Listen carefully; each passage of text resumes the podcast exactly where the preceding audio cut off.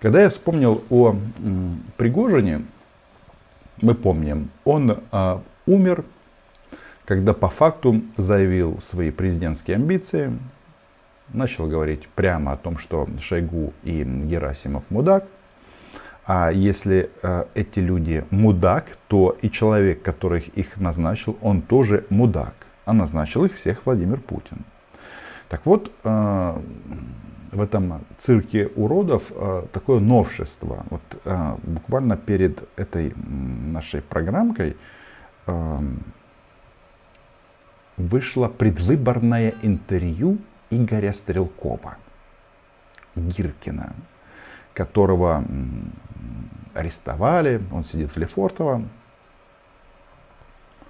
но мечтает стать белогвардейским генералом, который спасет Россию, матушку, от разрушения. Но в связи с тем, что он идиот, его, нет, его не за это, конечно, а, посадили, у них там а, в руководстве, и тут нужно согласиться с ним, что большинство таких. Так вот, а, Гиркин выступил с предложением в части и Шойгу, и Герасимова, и Путина которое, я думаю, что мы можем тоже поддержать. Ну, а почему бы и нет? Кстати, во многом это касается и Оли Скобеевой. Оля должна об этом знать.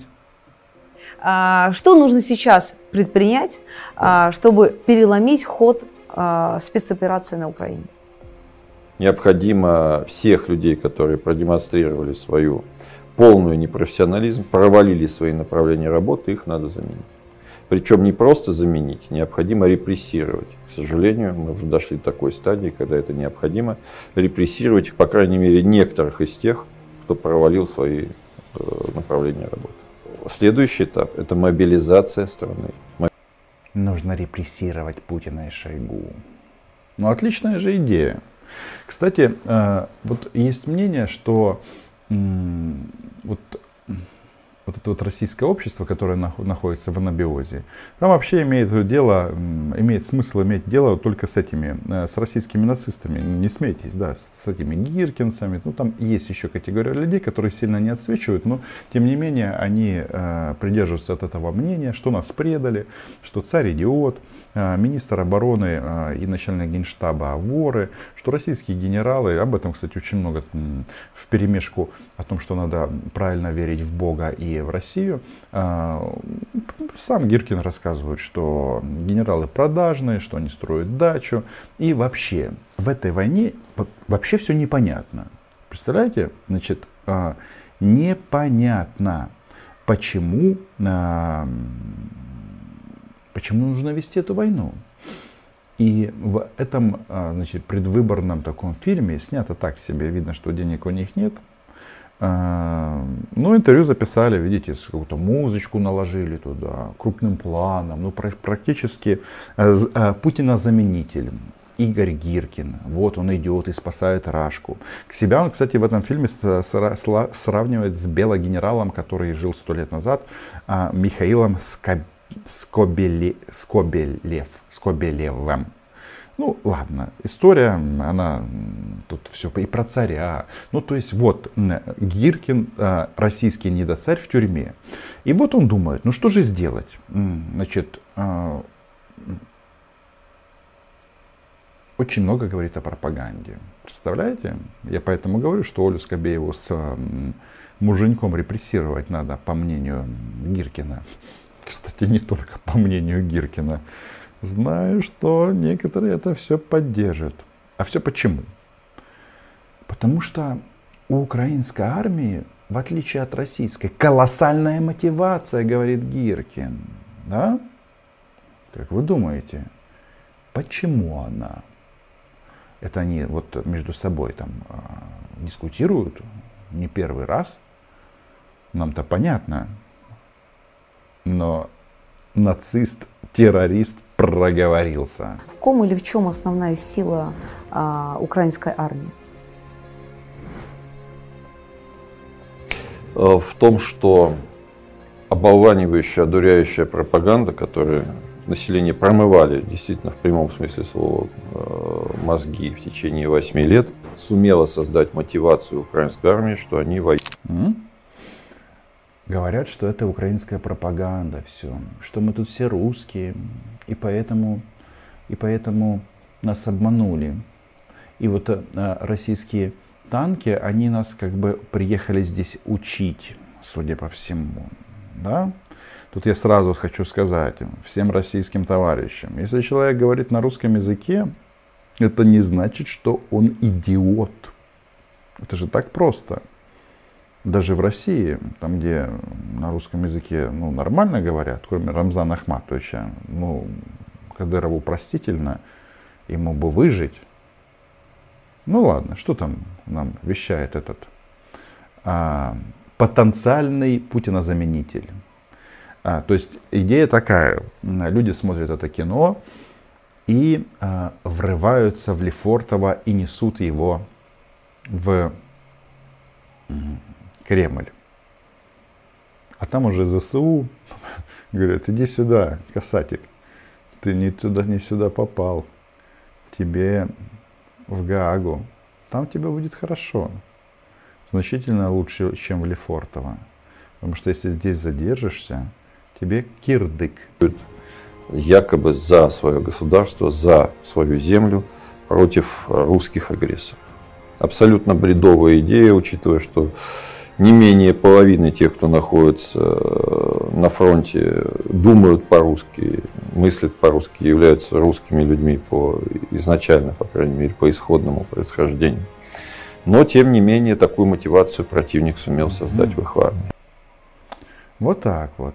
Значит, нам промыли мозги, и э, вот, э, знаете, мы, конечно, вот реально воюем с полными кретинами, которые, да, действительно не могут сформулировать, чего они хотят сами, ну, кроме сдохнуть.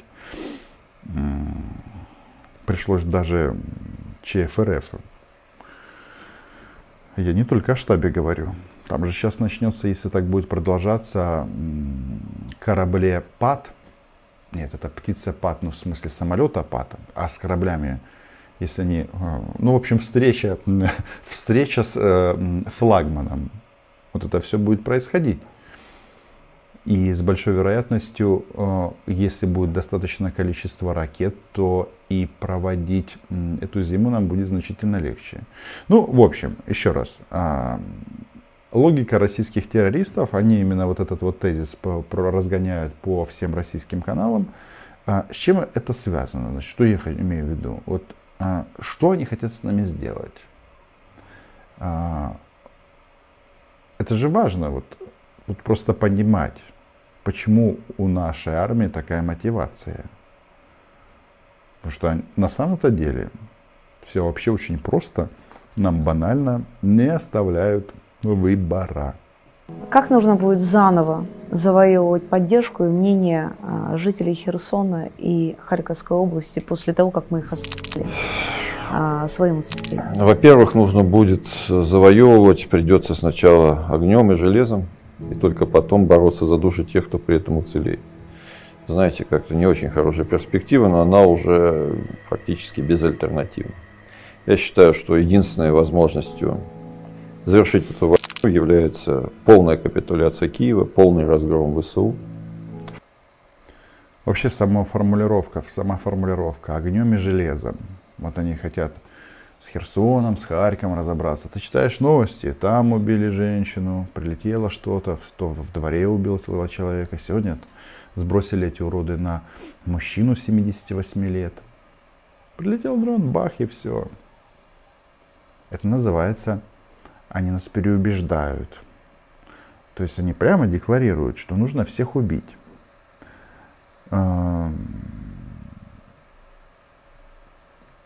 Странно это. Я просто говорю, вот с, с кем мы имеем дело. Ну, такой вот нацизм. Но вот почему все-таки Оля Скобеева ближе к, к того, чтобы отправить ее в расход? Потому что оказывается, что никто на болотах, собственно, не может ответить на один вопрос. Зачем все это надо? Зачем эта война? Да? А, я тут сразу напомню нашим на российским зрителям, которые хотят жить, что у нас есть программа для тех, кто не понимает, зачем это. Это основной костяк российской армии. Программа так и называется «Хочу жить». Значит, 25 223 человека подали заявку на сдачу в плен. У нас в плену хорошо. Расскажу сейчас. А, после того, а, когда а, Гиркин расскажет, как он будет нивелировать превосходство украинской армии. Да, так и говорит. Для того, чтобы создать в нашей, вернуть нашей армии те качества ее традиционные, которые у нее были во время Великой Отечественной войны и ранее, и нивелировать то моральное превосходство, которое э, есть у Говорит, что цели надо определить. Ну, кретины же, вот правда, такие кретинов-нацистов, руссо-нацистов. Десятки тысяч людей уже в земле, с двух сторон, кстати. А они так и не могут понять. Хотят велик, великой России, хотят папа какого-то, хотят, чтобы их все уважали, хотят, чтобы страна изменилась. Хочется сказать, идиоты, меняйтесь. Гляди, гляди, если вы перестанете нацистами, ну и как-то с вами будут общаться. А то ну, вот на сегодняшний день их ненавидят все. И они сами себя ненавидят. Противника для этого надо, чтобы у нас появилась мотивация солдат была мотивация, чтобы была идеология этой войны, были понятны цели этой войны. Сейчас наши вооруженные силы не понимают целей войны. Да, это основное. Это основное, Непонятно, конечно. вот никто не озвучивает конкретно ну, цель. Да, да. Цели не озвучиваются, соответственно, солдаты не понимают для чего. Там знаете, какой прикол интересный вот у, у этого Гиркина, что ну там же вот этих упоротых мудаков таких, а, их не так много. А вот он жалуется на российскую молодежь. Мол, они родились, Украина была независимым государством. И, они, и все понимают, что они вперлись в независимую страну. То есть они понимают, что они не правы. Вот с молодежью надо российской работать. То есть мало на них фуражек там одевают в, в, в детство, в, с детства. Они должны жертвовать своей жизнью.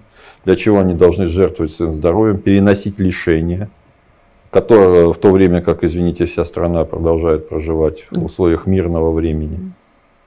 Если за полтора года, ну почему за полтора, да практически за 9 лет войны, и мне, мне объяснили, так для, чем, для чего это все, за что они теряют свои жизни, несут лишения, теряют конечности, а, то расскажу такое. Значит, в рамках проекта «Хочу жить», который является реальной возможностью для военнослужащих оккупационных войск вернуться домой живым. Значит, что мы гарантируем? Опять про борщ.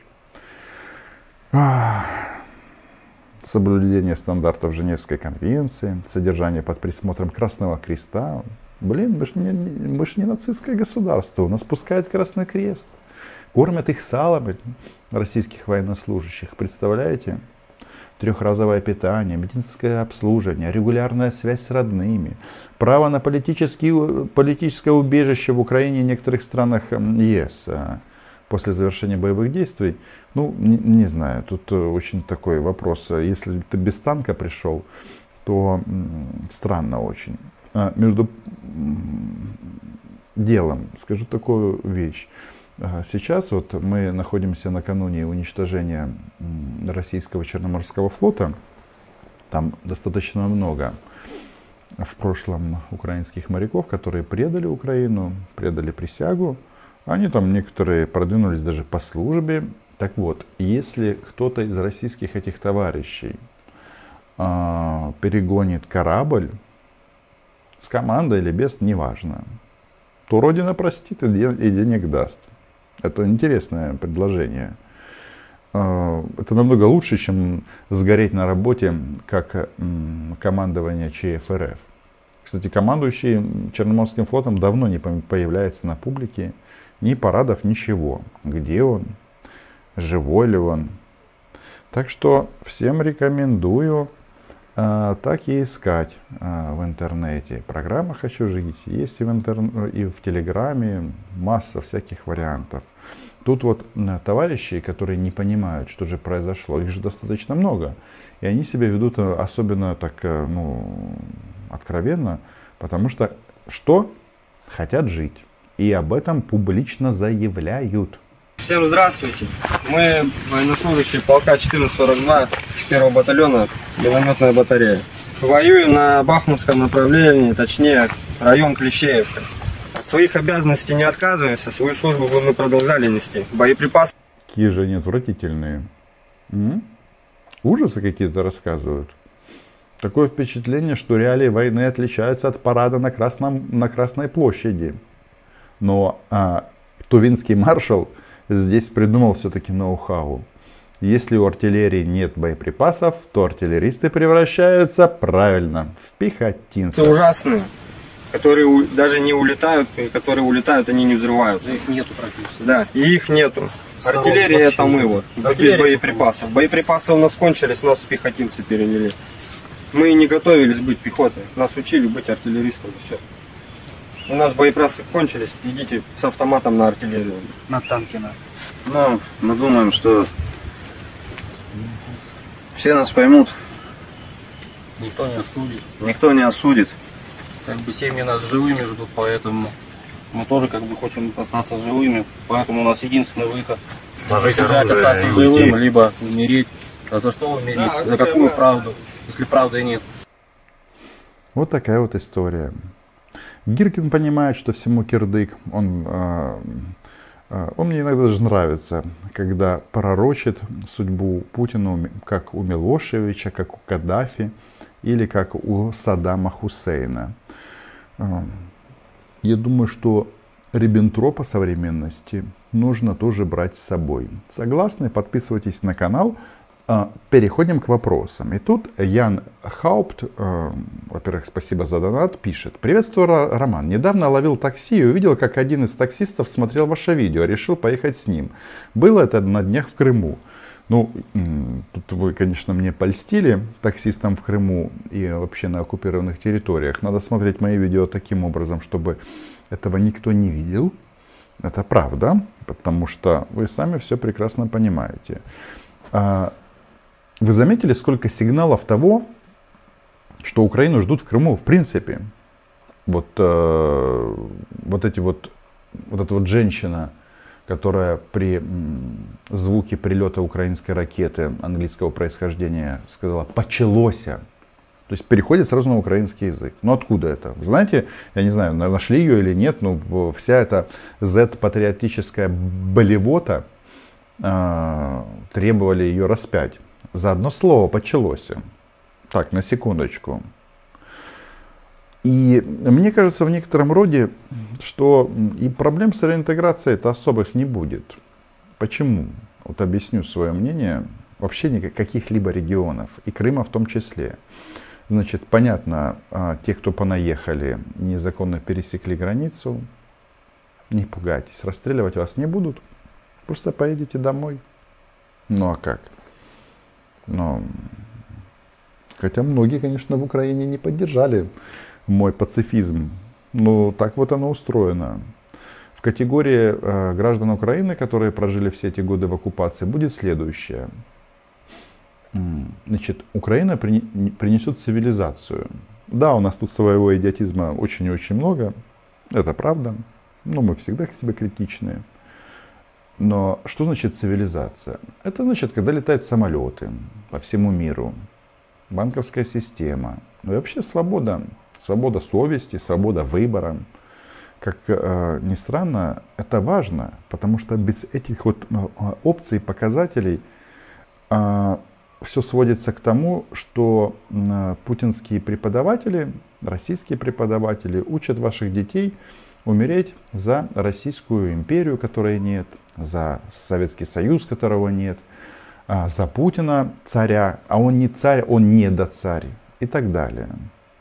Поэтому все будет хорошо. Будет единственное ограничение, я так думаю, это право выбора на всеукраинских выборах. Потому что будет действовать режим военно-гражданских администраций. А если это так, то выборы не проводятся на этой территории. Ну, через какое-то количество лет все станет на свои места. И все будут рассказывать о том, что а, рашка в телевизоре сильно отличается от рашки в реалии. Вот такой вот расклад.